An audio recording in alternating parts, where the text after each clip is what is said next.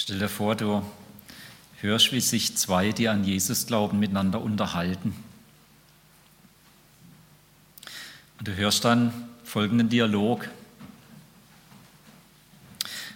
Da sagt der eine zum anderen, ein richtiger Christ hält morgens als erste Tätigkeit des Tages seine persönliche Andacht, indem er die Bibel liest und betet.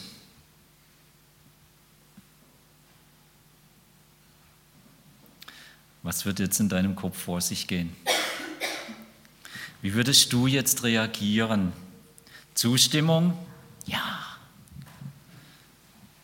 Ablehnung? Sonst was?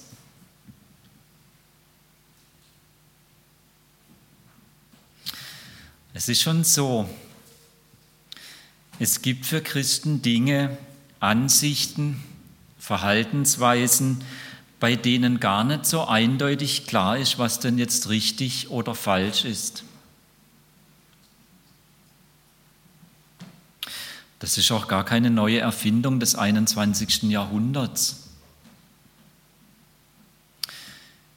Es gibt tatsächlich für Christen Dinge, Ansichten und Verhaltensweisen, die eben nicht so eindeutig schwarz oder weiß sind. Und das bereits schon im ersten Jahrhundert. Damals bei den Christen in Rom. Hören wir mal hinein in diesen Brief, den Paulus an die Gemeinde in Rom schrieb, und zwar in einen Auszug aus dem 14. Kapitel. Ich lese uns dort die Verse 7 bis 13. Ich lese nach der neuen Genfer Übersetzung. Da steht, keiner von uns lebt für sich selbst. Und auch wenn wir sterben, gehört keiner von uns sich selbst. Wenn wir leben, leben wir für den Herrn und auch wenn wir sterben, gehören wir dem Herrn. Im Leben wie im Sterben gehören wir dem Herrn.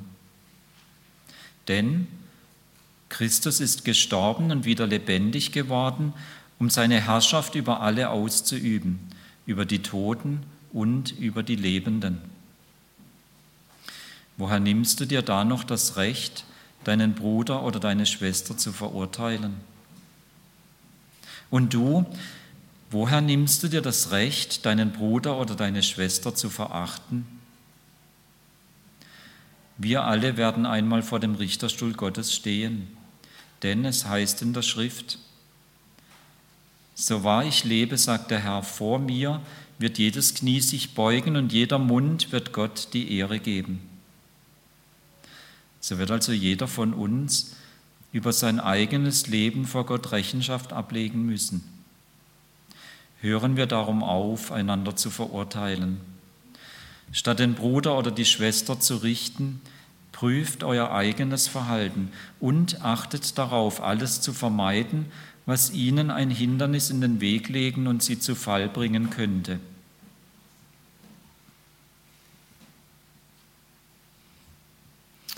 Soweit der Auszug aus diesem Brief an die Gemeinde in Rom, wohlgemerkt im ersten Jahrhundert. Damals gab es unterschiedliche Ansichten bezüglich dem Verzehr von Fleisch und bezüglich dem Begehen von besonderen Feiertagen. Bei uns sind es heute andere Themen, die zum Zankapfel werden. Gleichwohl können wir hier lernen, hier in diesem Brief an die Römer damals im ersten Jahrhundert, wie wir klug und förderlich mit solchen Dingen umgehen können, wo es eben nicht so eindeutig klar ist. Indem wir zweierlei beachten. Zum einen gilt es bei Unklarheiten immer zu den Grundlagen zurückzukehren. Immer zu dem, was ganz eindeutig klar ist.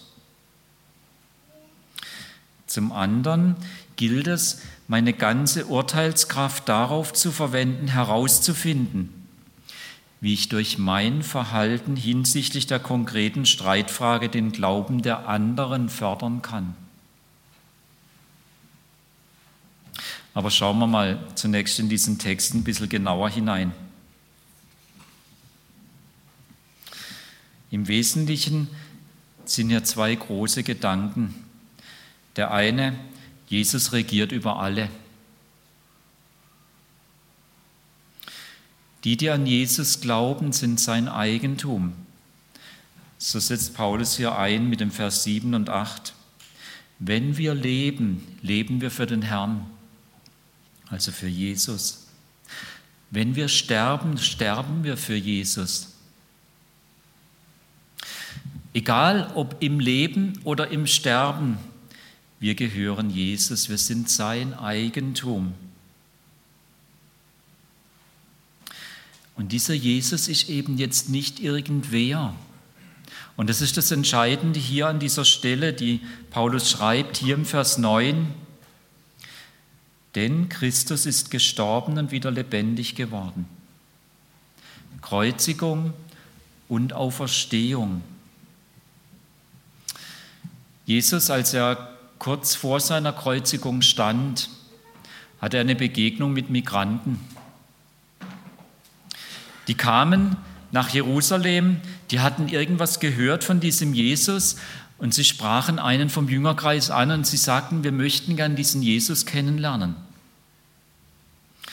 Und nach dieser Begegnung, da schreibt Johannes was im zwölften Kapitel seines Evangeliums, das klingt so. Es ist ein Dialog, eigentlich ein Gebet, das Jesus spricht. Und Jesus sagt, jetzt habe ich große Angst soll ich deshalb beten, Vater, bewahre mich vor dem, was bald auf mich zukommt? Nein, denn ich bin in die Welt gekommen, um diese Stunde zu durchleiden. Vater, mach deinem Namen Ehre. Da erklang eine Stimme vom Himmel. Das habe ich bisher schon getan und das werde ich auch jetzt wieder tun. Aus dieser Begegnung mit diesen Leuten, die keine Juden waren, steht Jesus plötzlich vor der Realität, dass er weiß, es geht jetzt zur Kreuzigung für mich. Und so betet er hier ganz ehrlich und offen, ich habe davor Angst. Und gleichzeitig, ich will aber da nicht ausweichen, denn es ist genau der entscheidende Grund, warum ich überhaupt gekommen bin, um Mensch zu sein. Und hier blinkt was durch und er sagt, Vater, verherrliche deinen Namen. Mach deine Ehre groß. Und deshalb wird hier deutlich, Jesus weiß, mit dem, dass ich ans Kreuz gehe, dass ich so auf diese Weise erhöht werde, findet eigentlich meine Thronbesteigung statt. Es klingt wie ein Widerspruch, es klingt wie ein Paradox und doch genau durch das, was Jesus in seinem Leiden und Sterben tut, besteigt er den Thron. Und Gott hat es besiegelt dann drei Tage später mit der Auferstehung. Und mit der Auferstehung wurde Jesus von Gott als Herr und Richter über den ganzen Kosmos eingesetzt. Und genau das ist das Kernthema dieses Briefes an die Gemeinde in Rom. Paulus lässt gleich ganz vorne bei diesem Brief, so wie es üblich war bei dem Briefstil damals, die Katze aus dem Sack. Wir stolpern noch manchmal so drüber hinweg und denken, ja, ja, ja, jetzt kommt schon zum Thema. Dabei hat er es eindeutig genannt. Wenn man reinguckt in Römer 1, die Verse 3 bis 5, wird es ganz deutlich. Dort steht, es ist die Botschaft von seinem Sohn, der als Mensch ein Nachkomme Davids ist und sich durch die Auferstehung aus den Toten und in der Kraft des Heiligen Geistes als Sohn Gottes erwiesen hat. Doppelpunkt. Die Botschaft von Jesus Christus, unserem Herrn.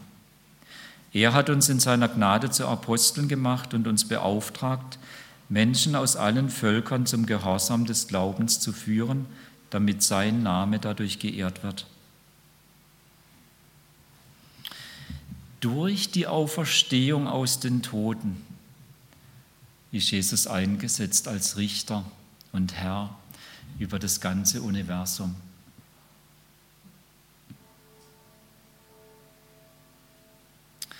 Jesus regiert über alle. Und daraus ergibt sich jetzt, dass unsere Rechenschaftspflicht ihm gegenüber bleibt. Seit der Auferstehung, seit dem ersten Ostermorgen, hat Jesus allein das Recht, das letzte Wort über jeden von uns zu sprechen. Jesus allein hat das Recht zu richten. Und deshalb schreibt Paulus dann hier in Kapitel 14 im Vers 12, das ist die logische Konsequenz daraus. So wird also jeder von uns über sein eigenes Leben vor Gott Rechenschaft ablegen müssen.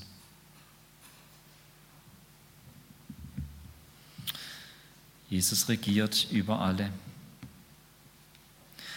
Nicht selber, ich habe an dieser Stelle einfach dieses Bild von dem Thron im Kopf.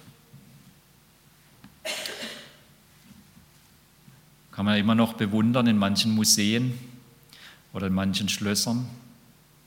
Aber ich stelle mir das wirklich so ganz bildlich vor. Einen richtig großen, schicken Thron, einen Königsthron. Und Jesus sitzt jetzt da drauf, in Menschengestalt. Und er sitzt tatsächlich an dieser höchsten Stelle des ganzen Universums. Dort, wo alle Fäden zusammenlaufen. Dort, wo die entscheidenden Kommandos ausgehen.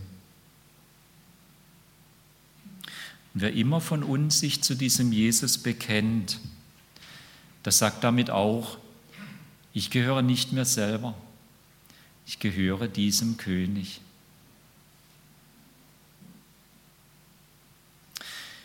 Ich nehme auch immer wieder noch ein zweites Bild, um mir das immer wieder in Erinnerung zu rufen. Das Bild von meinem Fahrrad. Wenn ich das einzelne Rad von diesem Fahrrad angucke, dann hat es eine Narbe. Und da sind die Speichen verankert. Und wenn sich die Narbe dreht, dann drehen sich alle Speichen mit. Und nur wenn die Speichen dort in dieser Narbe verankert bleiben, dann hat das ganze Ding Stabilität und funktioniert gut.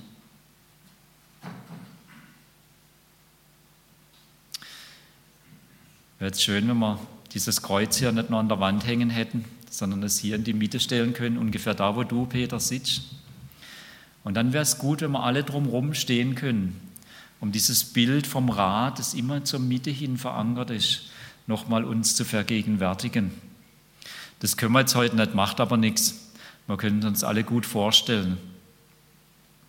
Und wenn wir alle auf Jesus ausgerichtet sind, dann sind wir gut verankert.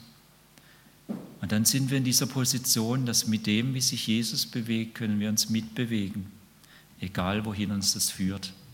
Und das ist gut. Und egal wie holprig die Strecke wird, dieses Rad hält. Egal ob im Leben oder im Sterben. Und die Frage an dieser Stelle ist für jeden von uns, wem gehöre ich?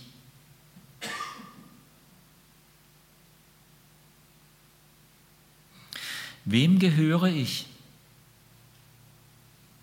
Gehöre ich der Arbeit, die ich mache? Gehöre ich den Menschen, die ständig mit ihren Erwartungen an mich herantreten, ausgesprochen oder oft noch viel mehr unausgesprochen?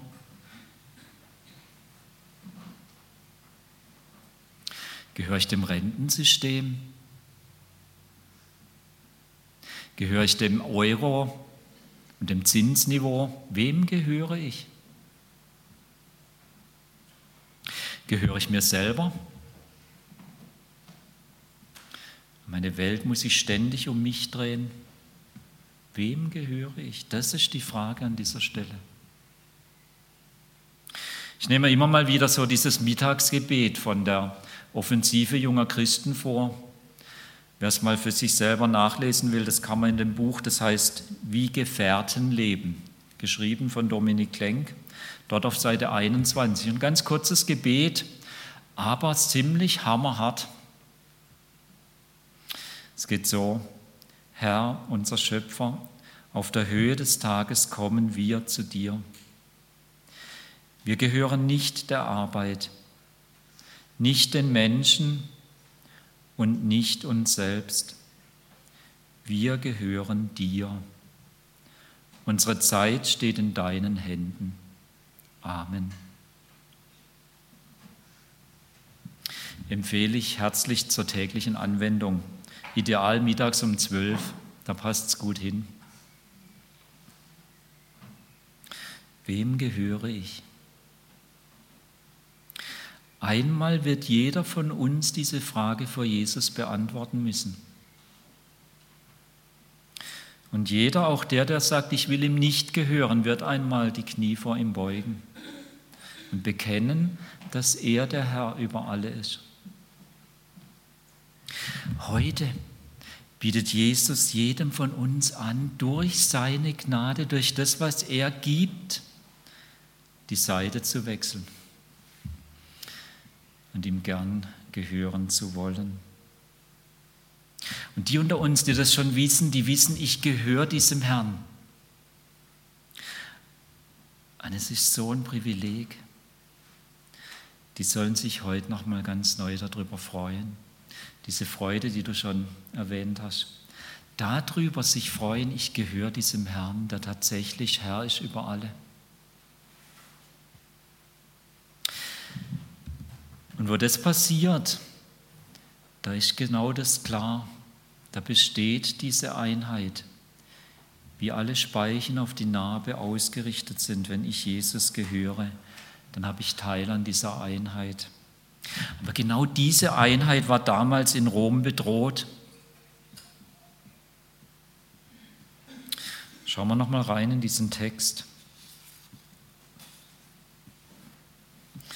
Da heißt es in Vers 13, hören wir darum auf, einander zu verurteilen. Diese Einheit war bedroht, aber Jesus befähigt zur Einheit. Mit was soll man denn da aufhören? Was ist denn das, einander zu verurteilen? Also damals war das Problem ungefähr so, da gab es die einen, die haben gesagt, essen kann man einfach dieses Fleisch nicht. Vermutlich waren das die Konservativen, wahrscheinlich eher die Judenchristen. Die haben gesagt, egal welches Fleisch du dir besorgst, egal wo du es kaufst, das ist alles ursprünglich mal den Göttern geweiht worden. Das kann man nicht essen. Das geht gar nicht. Und dann sehen sie da ihre Nachbarin, die eben keine Judenchristin ist, die sagt, ich glaube an Jesus, die sonntags mit im Gottesdienst sitzt und die kauft doch tatsächlich dieses Fleisch und geht heim und isst es mit ihrer Familie. Das geht überhaupt nicht. Und natürlich muss man sie darauf ansprechen und ihr mal die Meinung sagen, dass das gar nicht geht.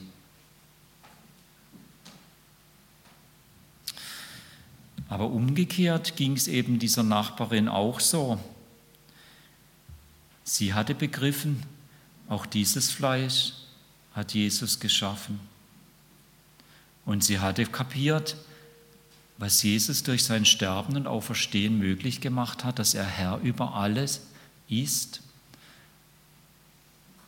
Ist überhaupt kein Problem, dieses Fleisch zu essen, was irgendwelchen Göttern geweiht wurde. Es ist in Christus geheiligt. Und diese Judenchristen, die mich da immer so blöd anmachen, die können mich mal. Und ich kaufe es trotzdem und genieße mein Steak. So, und jetzt treffen die sich sonntags im Gottesdienst. Na klasse. Sitzen womöglich nebeneinander. Und die, die verurteilen, die sind innerlich fertig mit der Person. Wie kann die das nur? Wie kann die Christ sein? Das geht überhaupt nicht. Und die, die verurteilt werden, die verachten und sagen, diese engstirnigen Konservativen.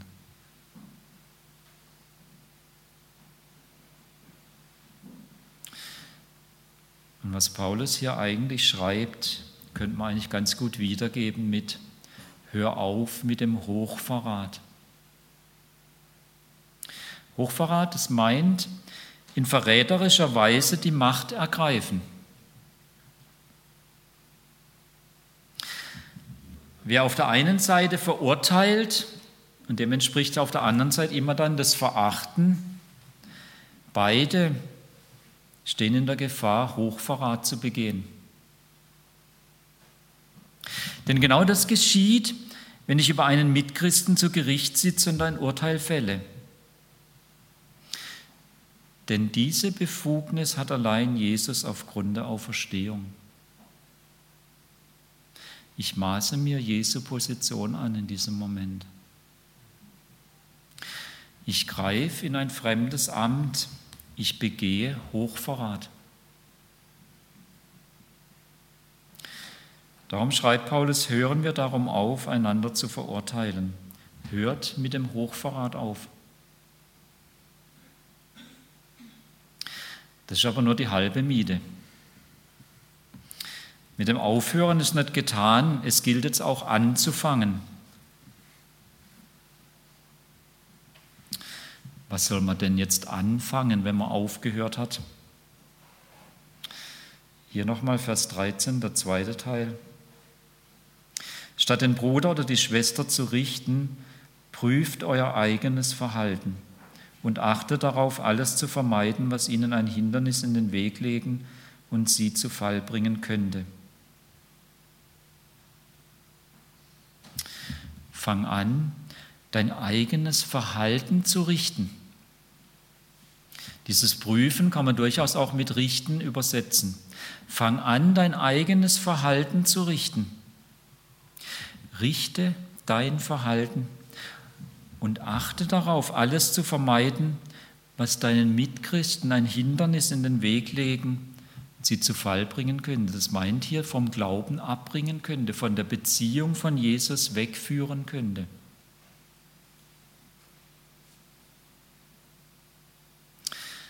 Plötzlich dreht sich hier der Fokus.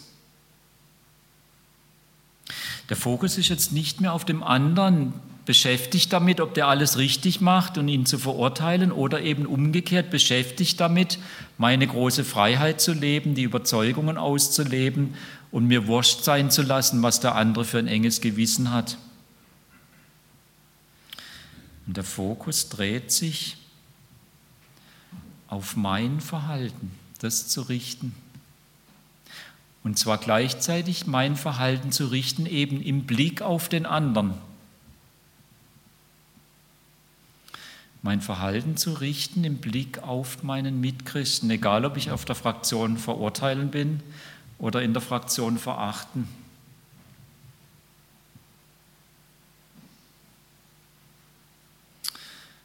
Die Leitfrage ist, stärkt mein Verhalten in der konkreten Streitfragen den Glauben meines Mitchristen oder wird dieser Glaube, diese Beziehung, die der andere zu Jesus hat, durch mein Verhalten geschädigt. Stärkt mein Verhalten in der konkreten Streitfrage den Glauben meines Mitchristen oder wird dieser dadurch geschädigt? Naja, unsicher das mit dem Fleisch relativ wurscht. Und auch mit den Feiertagen haben wir es nicht so arg. Jetzt müssen wir das mal ein bisschen näher zu uns nach Hause bringen. Da gibt es die einen, die sagen, den Sonntag zu halten ist wichtig. Da wird nicht gearbeitet, da wird keine Wäsche gewaschen, auch wenn man das ja heute so ganz locker im Keller machen kann und mit Trockner und so, fällt da keinem auf. Da wird auch kein Sport gemacht. Und dann gibt es die anderen, die sagen, Sonntag ist der einzige Tag, wo ich endlich mal meine Hausarbeiten erledigen kann, wo ich meine Wäsche waschen kann und wo ich auch mal richtig locker Zeit habe, um Sport zu machen. Und das mache ich am Sonntag. Und beide sagen, dass sie Jesus gehören, dass sie Jesus nachfolgen. Und ganz schnell teilen wir uns dann auch sauber auf in die, die verurteilen, der, der so lebt, der kann kein Christ sein. Und die anderen, die verachten, die, die da ein Problem damit haben, die haben es halt einfach noch nicht gecheckt.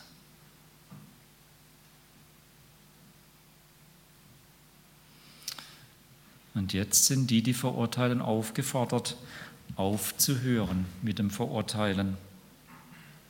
Und die, die verachten, sind aufgerufen, aufzuhören mit dem Verachten. Und beide sind aufgerufen, anzufangen. Sowohl der eine wie der andere sollen anfangen zu überlegen und auch zu praktizieren, wie sie durch ihr eigenes Verhalten bezüglich der Sonntagsgestaltung den Glauben des jeweils anderen fördern können. Ernsthaft hinsitzen und nachdenken, was könnte denn jetzt in meinem Verhalten den anderen helfen in ihrer Beziehung zu Jesus? Und das dann praktizieren.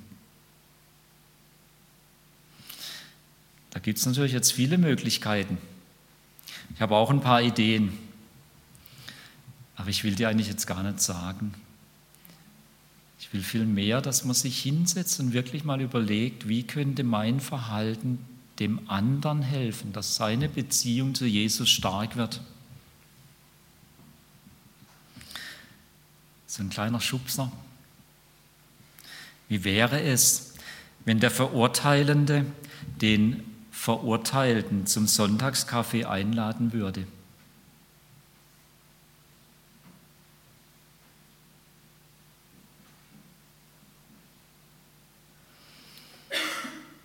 Habe noch ein zweites Thema, wo es ein bisschen näher noch nach Hause kommt. Da gibt es die einen unter uns, die bemühen sich, muslimische Flüchtlinge willkommen zu heißen. Und da gibt es die anderen, die halten das für grundfalsch. Die finden, dass man solche Leute so schnell wie möglich wieder loswerden sollte. Und gleichzeitig sollte alles dafür getan werden, dass die gar nicht erst zu uns kommen.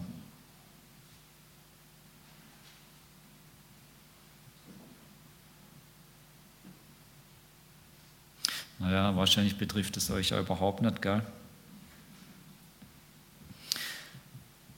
Aber ich könnte mir vorstellen, dass mit dem Stichwort, wenn ich es erwähnt habe, wir uns gedanklich schon sauber getrennt haben. In die, die verurteilen, wer so lebt, kann kein Christ sein, wer die auch noch willkommen heißt. Und in die, die verachten und sagen, wer so mit den Leuten umgeht, der hat es einfach noch nicht gecheckt.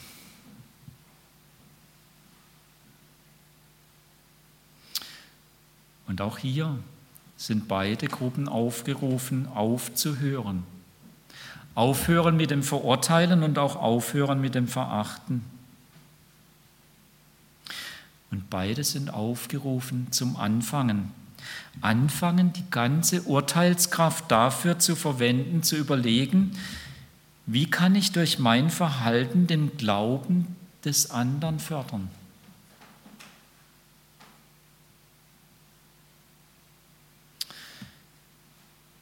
Der da vielleicht jetzt in der Fraktion der Verurteilenden ist, der könnte zum Beispiel mal hingehen und aufrichtig nachfragen, warum der andere muslimische Flüchtlingen willkommen heißt. Und auch nachzufragen, wie er das mit dem Glauben an Jesus zusammenbringt. Und es könnte sein, dass wenn man ehrlich nachfragt, dass man entdeckt, Irgendwas, für was ich konkret beten könnte.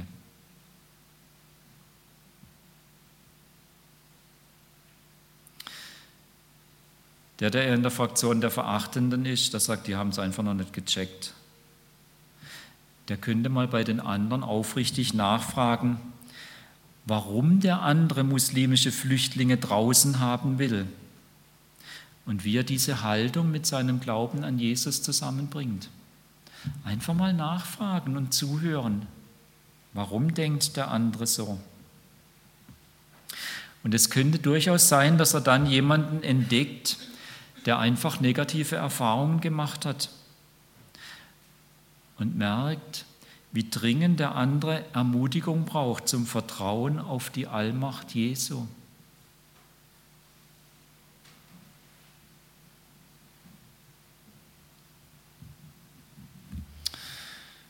Glaube, es ist jedem von uns klar, dass das nicht die einzigen Themen sind.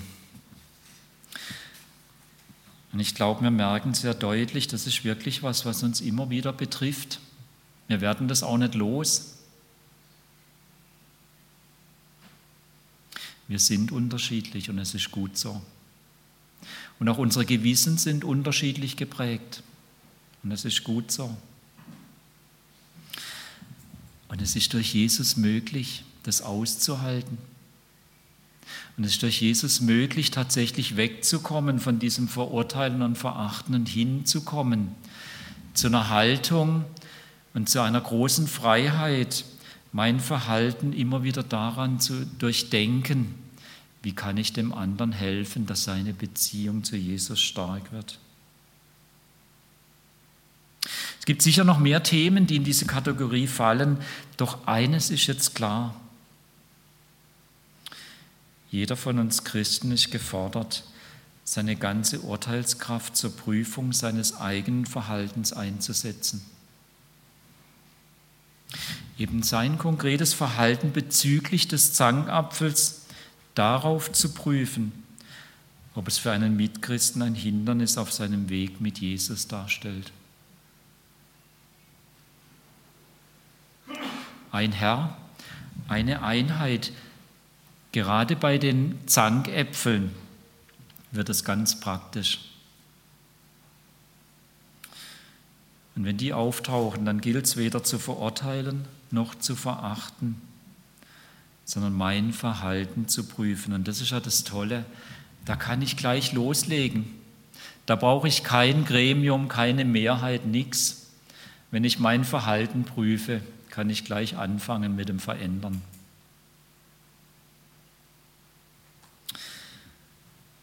Also es gilt weder zu verurteilen noch zu verachten, sondern mein Verhalten zu prüfen und so anzupassen, dass meine Mitchristen im Glauben an Jesus gefördert werden.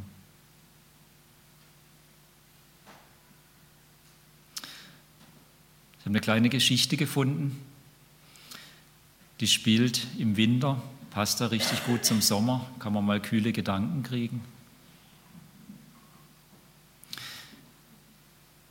Da wacht er morgens auf und er guckt zum Fenster raus und stellt fest, wow, es hat richtig gut geschneit.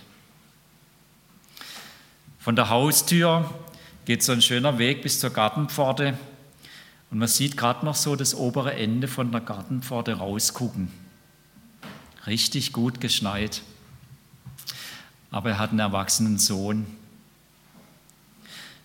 Und er sagt dem, ich zahle dir so und so viel Taschengeld, wenn du den Schnee wegräumst. Und der Sohn, im Gegensatz zu meinen Erfahrungen mit meinem erwachsenen Sohn, der lässt sich begeistert darauf ein und fängt es an und räumt in 0, nix diesen Weg frei. Er ist durch bis zur Gartenpforte. Dann steht der Vater unter der Haustür und sagt, jetzt kannst du reinkommen, ich habe eine Tasse Kaffee gemacht.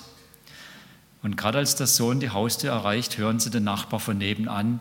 Ja, von wegen, du kannst gleich nochmal ausrücken und mir helfen. Ich habe jetzt das Doppelte wegzuräumen.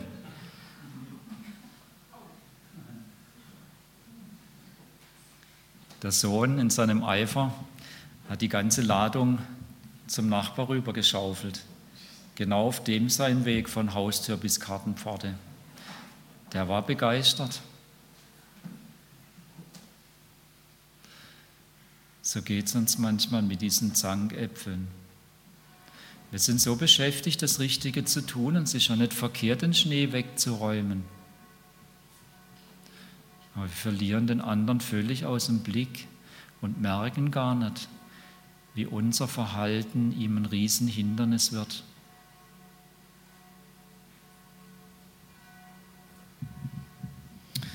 Hören wir darum auf, einander zu verurteilen. Statt den Bruder oder die Schwester zu richten, prüft euer eigenes Verhalten und achtet darauf, alles zu vermeiden, was ihnen ein Hindernis in den Weg legen und sie zu Fall bringen könnte.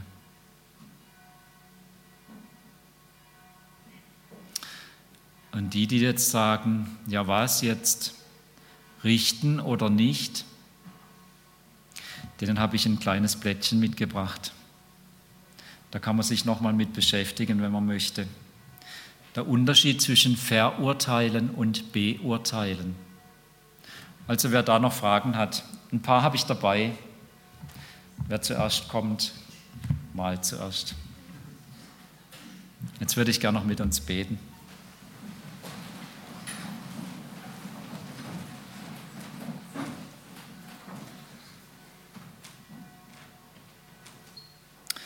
Herr Jesus, danke, dass du wirklich der Herr über alle bist. Danke, dass du wirklich auferstanden bist und tatsächlich an höchster Stelle sitzt. Und danke für dieses Wunder, dass du jeden von uns gerufen hast, zu dir zu gehören.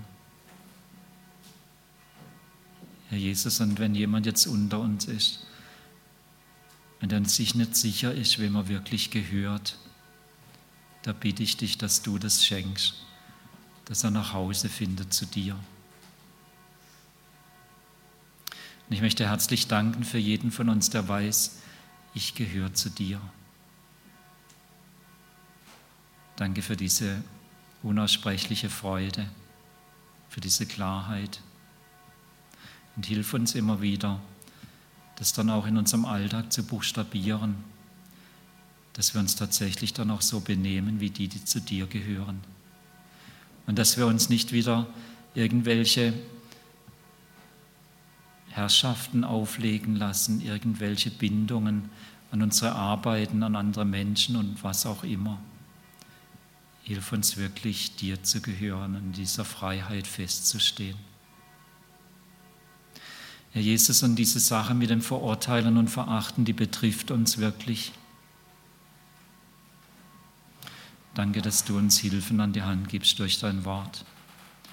Und danke, dass du uns rufst, unsere Urteilskraft darauf zu richten, dass wir unser Verhalten überprüfen im Blick auf den anderen, dass durch mein Verhalten der Glaube der anderen gestärkt wird. Und das schenk uns. Und manchmal verrennen wir uns so bei diesen Zankäpfeln. Bitte hilf uns da. Gib uns nochmal, dass wir einen Schritt zurücktreten können. Gib uns diese Gnade und diese Freiheit, dass wir von deiner Liebe geprägt da miteinander reden und umgehen können. Und lass uns das immer besser lernen. Danke dafür. Amen.